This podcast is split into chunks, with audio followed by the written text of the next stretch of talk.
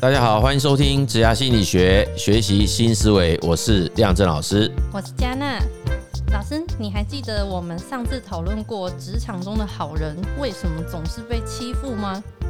那那时候老师你说，或许我们该想的是，为什么有些人就是要欺负别人？所以这一集呢，我们就来讨论一下，在职场上逐渐被我们人类所遗忘的礼貌的力量。嗯，对啊，这个其实我们上一集好像听众蛮多，对不对？对，就是就是听的人蛮多的，好人很多，呃，应该是被欺负过的人很多，还是欺负人家的人很多，不自觉啦。对啊，所以其实这这一集我们谈礼貌的力量，当然这个也来自于我们最近发现的一本好书嘛，对不对？嗯，这本书其实嘉娜读的比我多啦，因为我还没看，要不要说说看这本书的内容是什么？这样，它的切角很特别，因为一般像我们前几集讨论 PUA，然后讨论一些职场上面的霸凌，多半都是像我们讨论好人的时候，就是在讲说，哎，我们要如何反霸凌啊，然后不要被 PUA 什么的，但是。却不知道为什么有些人要霸凌别人，但他从礼貌这个角度出发，我就觉得哎，蛮有意思的一个切角，就是其实他们不见得是，其实他们就是没有礼貌。嗯，对，就是因为礼貌，我感觉现在好像很少在讲到礼貌这件事情，不知道为什么，小时候很常被教啊，说哎，太阳长辈要教要礼貌，但长大就好像不会有人这样跟你讲。没错啊，就其实当时我看到了这本书，我就非常喜欢。哎，那喜欢的原因当然就勾起。一些回忆啦，其中一个回忆就是我那时候我们在国中上过一个补习班的老师，这个老师其实他就超级温文儒雅，他的学生也很多。那通常很多时候我们发现补习班老师好像就比较会收学逗逗唱，对不对？啊，那其实我印象中我们那位老师其实他是非常优雅，而且讲话都非常斯文哈。然后他不管对任何人，包括对学生、对家长，其实都是非常的谦恭有礼这样。然后我印象很深刻，是他曾经他好几次啦，在在那种比较大家累的时候，他就会讲说，其实当有人问他为什么这么辛苦啊，开了那么多班，包括礼拜六啊、日啊这样，然后晚上都在上课，他其实告诉我们的那么努力工作的原因，就是他希望他有朝一日可以开一所专门教礼貌的学校。这这也太特别了。对，他就是这样讲。那原因就是说，他觉得一个社会的。最根本的本质其实就是礼貌，因为社会是由人所组成的，哦，人与人相处核心中的核心，他认为就是要有礼貌。那时候就觉得印象蛮深刻的。可是我们在呃，我看到这本书之后，我就上了那个网络那个书店嘛，哈，我就打入了那个“礼貌”这两个字的关键字。各位，你知不知道它出现的都是什么书吗？就这一本吗？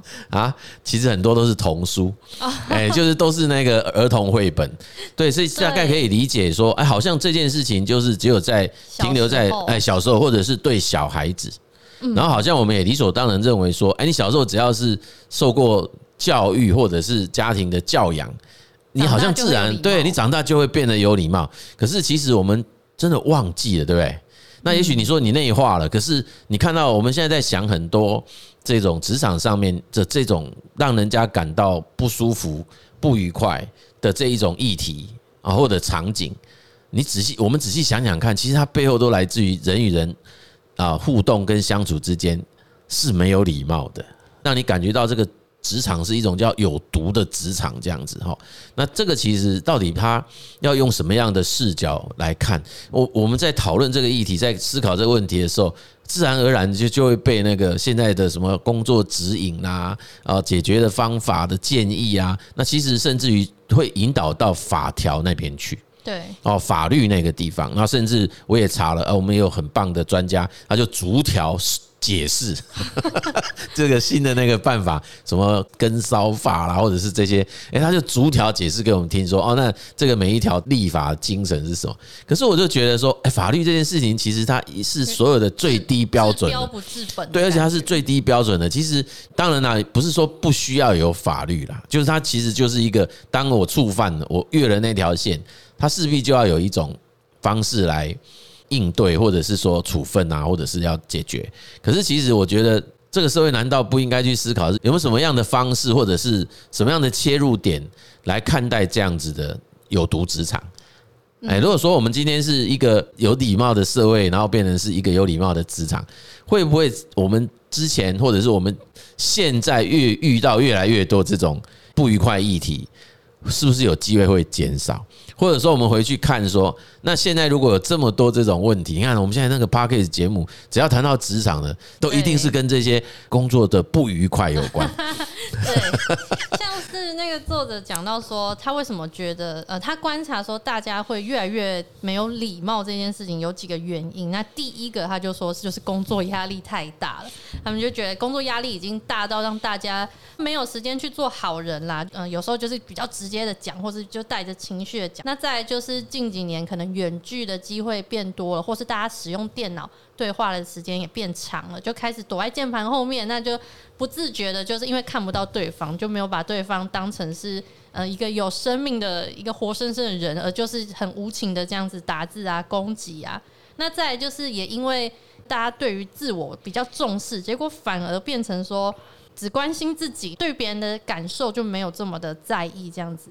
最后，他也提了两个是过往会常常听到的一个原因，比方第一个是他们认为有些人认为说，诶，如果对人太好，他会不会踩到我头上啊？那我基于巩固我自己的地位，所以我就不能展现出很有礼貌，就是这可能是一个迷思吧。那最多最多人是因为无知，诶，这个我很意外，就因为我觉得说有些人就很没礼貌啊，但是他说他不知道，我就想说。他怎么会不知道？那他不知道为什么其他人会知道？对啊，这个作者所列的这几个问题，我觉得他背后还是都有一些心理上面因素可以理解的。因为我们毕竟这堂课是心理学嘛，对，我们这个我们这个节目是心理学，对，然后 就是在谈，比如说你在谈那个所谓压力太大这件事，那其实这个我也要先澄清啊，就是说压力其实不不全然都是负面的影响。嗯，所以我们最近也会推出一堂课，叫“失掉压力的坏标签”嘛。张阿喜老师会来帮我们上这样的课。那个课程其实我们就是想强调，压力的正面、负面的影响跟我们的认知方式是有很大的关系的。所以，其实如果我们好好的训练自己，在面对所遇到这种所谓造成压力的压力事件，然后自己不断的去练习如何去理解、诠释，甚至去做一些不同的转念，哈。那其实压力不一定真的会产生不好的影响啦，诶，甚至于它有时候会产生是正面的鞭策效果。但是作者说，因为压力太大，然后没有时间做好人。那我觉得那是因为他的工作内容或者是他的节奏的问题啊。这个我认为还是有行业别，你知道吗？就以我们自己经验，我确实在像。影视相关行业就比较容易在那个现场看到 蛮多很不礼貌的互动，导演都很凶。我们在电视台啊，或在什么地方就看到。那我后来大概有机会就询问了从业人员呐，哦，就是在那个业界的。那他们的回应是说，啊，就没办法，因为那个场地就是很贵哦，就是说他们那个空间很有限，所以其实他们每一个对就很急。所以其实与其讲压力太大，也许是因为时间很难掌控吧，哎，或者是说，他们有一个时间压力，哎，对，这也是压力，就是他们就是 想要在某个时间点之内完成某件事，可是就看起来好像没办法做到，所以在这个过程当中就懒得去客气了，哎，就是他就没有办法。用比较呃客气或者有礼貌的方式沟通，那比如说啊，我就是得直来直往，不然大家会很难理解现在的情况就是急迫的，嗯，啊，这是一种。那另外一个当然就是所谓的远距嘛，对，人际距离拉大，那互动减少。啊啊，这个磨呃键盘侠 或者是叫键盘魔人，那其实这个在心理学上比较接近是一种叫匿名效果啦。哎，匿名效果就是像你看，如果说你上街去示威，如果你全部通通都露你的脸，那很多人就在表现上会比较相对。哎，对对对对，那如果是哎，我感觉起来好像我不会被认出来，不管我是戴面具、戴口罩，或是在一大堆人当中戴帽子，然后压住自己的面孔，那你很可能在行为举止上就会比较不会跟以前自己在社会规范下的啊影响。所展现出来的样子是一样哈，好，那另外至于说那个想巩固地位，那这是很经典的啦，因为那个就是领域嘛，每一个人就是有那个安全感的 那个范围，不能理解。啊，就是他有那个安全感的范围，所以他如果一旦觉得你已经侵犯到我的这个疆域，他很可能就会产生动物本能性的反应，他觉得你在侵略我，所以那个时候其实他的回应可能就不会是这么理性、这么有礼貌。那有可能也是因为那个叫第一时间反应啊，就假设他多一点时间。啊，去思考，或者是才有才需要回应，说不定也不见得会展现这样。就是，即便是他，也可能会在很多书里面都会提到一种，他是一种有礼貌的混蛋，这样。这种我们在华人元素里面，他讲叫。真小人，一种叫伪君子啦。嗯，哎，对，所以有些人才会讲说，哎，我其实蛮喜欢的，反而是真小人。你就是摆明的跟我这样子，而不要是一种我表面上其实我我要生气也找不到点可以。哎，对对对对对，我还没有办法去表现。对，就是类似是这个概念哈。啊，至于说他有提到另外一个是出于无知这件事，这个的确蛮让人好让人生气哦。哎啊，这也是蛮让人惊讶的一个观察点。就是他看到的一种现象是，很多人当你跟他讲说，哎，你不应该这样做，他反应是，他不知道不能这样做，这样。对，想怎么会不知道？对，那这个我常讲说，我们还是得顾虑到，其实当社会越来越进步哦，那个多元化一定是越来越大的啦，所以不太能够相信，或也不太能够去预设说每一个人都会是一样的想法。当然，你会觉得不太能相信，是因为我们感觉上这个所谓礼貌这件事情，在社会上应该是一种约定成熟，对，大家都应该知道。哎，那至于大家相不相信这件事，我们也欢迎你留 留话下来。那我个人的立场，你告诉我说哪件事情是啊，你居然不知道这样做是没礼貌的，我我倒真的比较难相信呐。我个人呢，我不晓得你的想法是这样，就是。真的会有这样吗？你可不可以举例，到底哪一种情况会有一些人？因为它上面应该会有例子嘛，就是哪一种情形，然后这个人会觉得被当被他告知说：“哎，你这样子很没有礼貌。”然后他说：“是吗？”他有分，就是他书里面有一个量表，他有分等级。会议时划手机可能是等级比较轻吧。他后面还有一些是假设说对他人的意见漠不关心啊，或者是无视他人的邀请啊，或是有一点是贬低拒绝。他人的努力，或是针对某人的一些发言。对了，对了，或者是如果是这样，在职场上就会有人是对于那种，譬如说，呃，晚上还有聚会，他就是一直都不愿意去。哦，对吧？哦，哎，或者是哎，大家有什么生日 party，嗯，然后他也不参加，或者说啊，参加了以后他又提早要走。有一些是潜规则。那你说他就真的叫没礼貌吗？我觉得。哦，还有还有，我现在马马上联想起来，你看，如果有人递烟给你，你不抽，在某些场域下是没礼貌的。真假的？嗯，还有敬酒。哦哦，这个我对我来讲是最痛苦，所以我都永永远记得这种事，就是人家敬你酒，然后你不喝。哦，是这样。我我痛苦的是，我每次很渴要喝，人家说，哎，你就自己喝哦。我想说，哎，这个也是，就是说，你看哦，然后有的人要不要帮人家夹菜？要不要帮人家倒茶？所以礼仪礼仪一个课程真的是，那里面有很多东西。它之所以成为课程，就是有的人是真的应该学啦。嗯，比如说餐桌礼仪。哦，餐桌礼仪真的很对吧？呃，在不同等级不同的做正式等级不同，都要吃饭。应该是这样嘛？哈，就是说，它其实还是有场域上的差别。嗯啊，所以这个这样聊起来，大概就可以理解他讲哦，无知确实就是有一些可能真的是应该要学习。这个也都是一种社会规范呐，就他应该不是在那个旧石器时代、新石器时代，他就都用手对，他 就是一种社会演进的历程。再来，他就会提到说，那如果没礼貌这件事情对于我们所造成的成本跟代价是什么？那他以职场为例，就是在办公室，如果有人是一直很没有礼貌，他就会形成有毒的职场环境。那他的这种无理的行为，就会对其他人造成一些无形的压力。如果今天是比较高层的人，他们没有对下面人没有礼貌，那就会造成说员工的忠诚度可能就会下降。那他们可能也会因为这样子，就是降低自己的工作品质等等的，就是来反映说，诶，你对我无理的行为。那再来就是更上级的人，他们要花更多的时间去调解这样子的人际关系。那如果万一员工因此而离职，离职又是一项成本。那他提到最严重的一个，就是在于说。如果我们今天在职场上，就是对一些人就莫名其妙的大小声，或是对他不尊重、对他无理，可能会造成他人可能会在那一时就可能会傻住了，突然间断线，那就那个专注力要再次接回来，就要花一段时间。他说那个时间其实也是一个很严重的成本。那他说，如果今天发生在医疗上面，假设说有一些家属或是医生对于一些其他的医护是有一些无理的行为，那他可能分心的，万一在下一个手术上面，他那个思绪还没有回来，那造成一些不可挽回的后果，就会很严重。那这些就是他提到一些没有礼貌的代价。嗯，对啊，其实这些内容大概如果用我们的观点来讲，其实就是心理安全感的议题啊。啊，对，它就是心理安全感议题，就是说，你如果放在不管是职场或家庭啊，就是那种所谓的心理安全感一旦丧失了或者是下降，它的组织沟通的效能一定下降的。嗯，对，对吧？他通通用礼貌这件事情来解释啊。我个人认为反而是解放，你知道吗？就以前我们在谈这些议题，那大概都会提到很多种什么方法。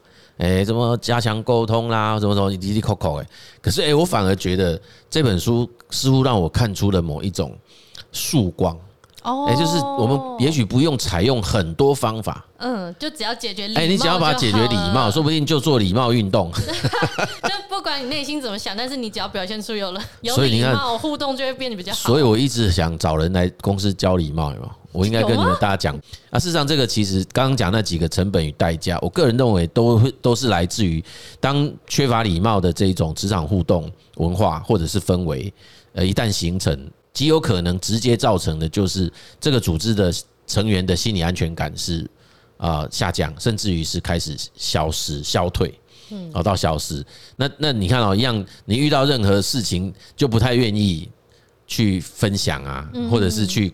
沟通啊，或甚至去提醒嘛，我那我干脆不要讲，那不要讲，很可能这件事情就会是一个影响到整间公司的存亡嘛。对对，嗯，那因为像我们上次那个好人那一集啊，我们最后有稍微就分析说，如果对到有些人欺负他，可以怎么怎么做嘛？那这个作者他也运用了。礼貌这件，他就说，万一你在职场上时常遭受到无理的行为的对待的时候，职场是一个有毒的环境的时候，你要怎么样去解套这件事情？那他就提了几个心态，就是可以跟大家分享。那第一个，他是认为说，可以去确立你在这个职场上面你的方向是什么，并且往这个方向积极的去成长。那再来就是寻找一些你自己工作上面可能可以创新的一些机会。或者是向一些你的心灵导师去求助，说：“哎，我去，我该怎么办？我现在遭受到这样子的对待。”再来就是妥善的管理精力，比方说作息要正常啊，然后也要善待自己，找出自己的人生的意义、使命，或是寻求职场外的人际的关系跟支持。当我们遭受到职场上面无理的对待的时候，我们内在可以怎么样去？调试这样子，看这部分老师有什么样其他的建议？我觉得他这个他这个的形容真的就有点太震惊了。其实有礼貌，在我在我心中的想法，它就是一种就是一种对人的尊重啊。嗯，我应该有一集节目我也是这样讲。对，哦，就是他就是发自内心的一种对人的尊重。如果对还有同理啊，就是尊重你呢？啊，对啊，那是他的教养问题。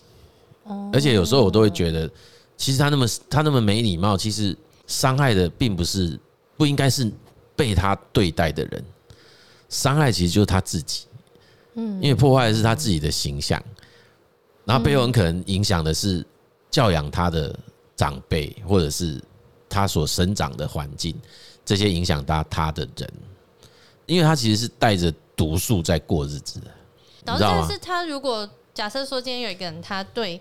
我们没有礼貌，可是他就是是我们受到伤害啊！假如他对我们大小声，或是他对我们做一些没礼貌的行为，哎，是啊，所以我刚好讲这件事。我昨天就在家里乱按电视的时候，就看到有一部新上映的那个《我是千寻》了。哦，有我有？因为他那部片子真的太慢了，所以我已经大概分了四五遍看，每一次我大概看个十几分钟，我就我就把的节奏本来就比较慢，没有那部那部特别慢。哎，昨天刚好看到一个画面，就是千寻这位主角，嗯，因为他以前过往的人生经验比较不一样，改变了他的整个生涯。反正他就看到一个小男孩、小女生，我们平常下课时间就会自己在外面。那后来他才才知道，那个小男孩的妈妈其实他们是单亲妈妈在照顾，那妈妈本身也很忙，也在做他自己的工作。但是小孩子就经常是没有人照顾，所以千寻就会帮带他去吃饭啊，帮他做什么事啊，陪伴他。可是有一天他在顾店的时候，那个男孩子的妈妈跑来飙骂他。有，就我昨天看到就是这一幕。他妈妈跑来飙骂他，就是跟他责怪他说：“你这样对我的孩子，让我被人家指责我是一个不负责任的妈妈。嗯，那我会这样子带他，是因为我有不得已的苦衷。那你难道不晓得我是一个单亲单亲妈妈？我有我自己的事要忙，我没有办法这样照顾他。可是我也没有要你来帮我做这件事。”我不会演啦，因为你要看你自己去看。反正他当时是就是准备要去找他吵架的。嗯嗯嗯嗯。可是我们这位女主角千寻，她其实听完以后，然后很冷静的听完，然后很诚恳的看着他，然后之后就把他手从他的围兜拉出来，然后很很恭敬的鞠了一个九十度的躬，然后跟他道歉。然后道歉的时候，他同时说：“不好意思，我没有想到我做这件事情对你有产生这样大的影响。”哦他就只有讲这句话而已。然后那个我看那个画面，我觉得那个编剧跟导演处理得非常好，因为那一位来跟他彪骂的妈妈突然不知道该怎么往下接，因为他本来认为我这样子这么不礼貌对你，你应该会回骂我啊。嗯，对，因为其实。他是在照帮他照顾他的小孩，他是完全出于一番好心诶，就我完全不去接受你的好心，我反而这样子来责备你、责怪你，所以照理讲你应该要跟我对骂。可是发现他没有，那这个其实就我们好像以前也曾经有长辈讲，就像是打在一个棉花上，所以他就没有反弹力嘛，他没有反作用力啊，所以这时候反而他自己哎没有办法讲话，然后他就带点余怒下的愧疚。嗯嗯嗯嗯离开。嗯，哎，那个我觉得那一幕大家可以去找来看一下。就假设有 Netflix 的话，那我我其实刚想表达就是这个东西，就是当你碰到一个没有礼貌的，当然我们可以选择跟他一样没有礼貌，嗯，但是我们就会成为我们不喜欢的那种人。嗯，今天假设我们在谈礼貌的力量，那我觉得它背后某种程度代表的还是一种，即便我们碰到一个。没有礼貌的人，但一旦我们展现出有礼貌的行为举止，它会产生力量。嗯，啊，这个力量，我觉得不只不只是只是为了解决当下的尴尬，或者是那种处境。我认为是，呃，有机会让我们自己心里反而是平静的。嗯，不然可能我们会被很严重的影响。就像说，我们偶尔辅导到是在职场遇过霸凌的事件的案主，嗯，他其实已经过好几年。他一提到那个事情，还是不禁就站立呀，甚至伤心啊，或者是自责啊，或者是什么，有各式各样不同的心理反应。但我都会问他们一句话说：“哎，你你可不可以想想看，那个霸凌你的人，他现在还记得这个事吗？”嗯，然后他说：“我不太确定。”我说：“你觉得他会记得吗？” 然后，那你觉得他现在日子会过得怎样？这事情当然我们不知道了。可是我的意思是。呃，也许你都不知道嘛，就是他今天他做你这个做这些不礼貌的事情，他到底现在情况怎样，我们都不知道。可是我们唯一可以知道的是，我们那件事情之后，我们自己如何去面对跟解释他，还有他怎么留在我们心里面。对，所以其实我认为他这个礼貌这个概念，它应该有更深的意涵跟回应呢。嗯，也就是说，假设我们呃在这个。礼貌的前提下，我们认为，哎，他这个人会展现这么没有礼貌，那我们应该是很有礼貌的去回应以外，还有很有礼貌的去诠释他。这个其实是很有力量的。嗯，对我我会认为他会比刚刚作者提，因为他太理性了。对，啊，什么设定目标啦，什么积极成长啊，什么什么，我觉得其实就是就是学会当下的情绪的觉察。嗯，理解我们当时其实情绪到底是怎么样。那接下来就是要用很有礼貌的方式回应他。嗯，我们自己要有礼貌。哎，对，就是发挥那个叫做礼貌的力量。我觉得这样子就 OK 了，你知道吗？对。那至于它里面提到哇，有什么找出人生意义跟使命？那当然，这个这个这个我觉得 OK 啦，因为他的意思，我觉得还是也会提到就更高层次嘛，因为你你需要带着这样子的。呃，互动经验，然后一直影响着你的日常生活嘛。嗯，对，我们活着不是为了要来处理这种事吧？嗯，我会认为他这个意涵比较是拉高层次来看待那个某一种不礼貌的场景或者是事件呐。嗯，我不晓得这样诠释实不实在或务不务实，因为我觉得有时候无招胜有招，你知道吗？就是你用了那么多招，那反而在那当下我们就使不出来。哦，对啦。但是如果我们今天读了这本书，然后内在的相信或者信念，就觉得 OK 啊。那我今天从现在开始，我要开始好好的修、嗯、修炼、修养自己。然后遇到再怎么不礼貌的事情，我们就试着说：哎，他怎么会出现这种不礼貌的行为？其实作者应该也是有想要推广这样子的一个礼貌的，就是礼貌的力量啊。因为他其实从开头跟结尾，他都有提到一件事情，就是我们今天要成为什么样的人。不管我们有没有想过这件事情，但早就已经透过我们日常的一些行为啊、举止啊，去反映出来说我们是一个怎么样的人。对，所以其实有时候我我觉得，如果在心目中有把这个所谓的人与人互动中应有的这个礼貌放在心上，嗯，诶，我们比较容易会出现这种同理耶。对，真的。所以我才觉得说，为什么我当时看这本书就觉得哦很 shock，就是诶，好像我找到了一种叫第一第一性原理。就是人际互动当中的第一性原理，那个你知道吗？就是所有的万世间事，各个不同的场域或领域当中，都会有一个那个最核心本质的那个东西。哦，懂了懂了。哎，那个叫第一性原理。哎，那物理世界也有，生物世界也有一样，就是每一个好像都有一个这样子的第一性原理。我觉得人际。互动，礼貌就是第一性。对对，我现在一直觉得这个是会是，嗯，特别是现在社会，呃，我们如果再回推两万年前、五万年前、十万年前，哎，我觉得搞不好也有礼貌吧？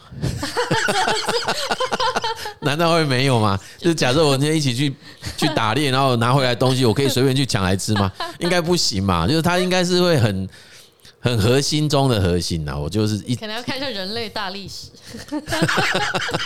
好，所以其实我觉得这个概念，嗯，哎，是不是这本书在说？但是这个概念，嗯，它倒是给我了蛮深的启发啦。哎，那最后也引用书中他讲的一句话，他说：“你说的话，对方可能会忘记；你做过的事，对方也会忘记。但是你给人的感觉，会让对方一辈子都不会忘。”要打造正向跟文明的职场，就是希望我们都可以一起为这件事情努力啦。本期节目呢就到这边，如果你喜欢这个主题或者喜欢我们节目，都欢迎订阅跟分享。谢谢各位收听《职涯心理学》，我们下集见。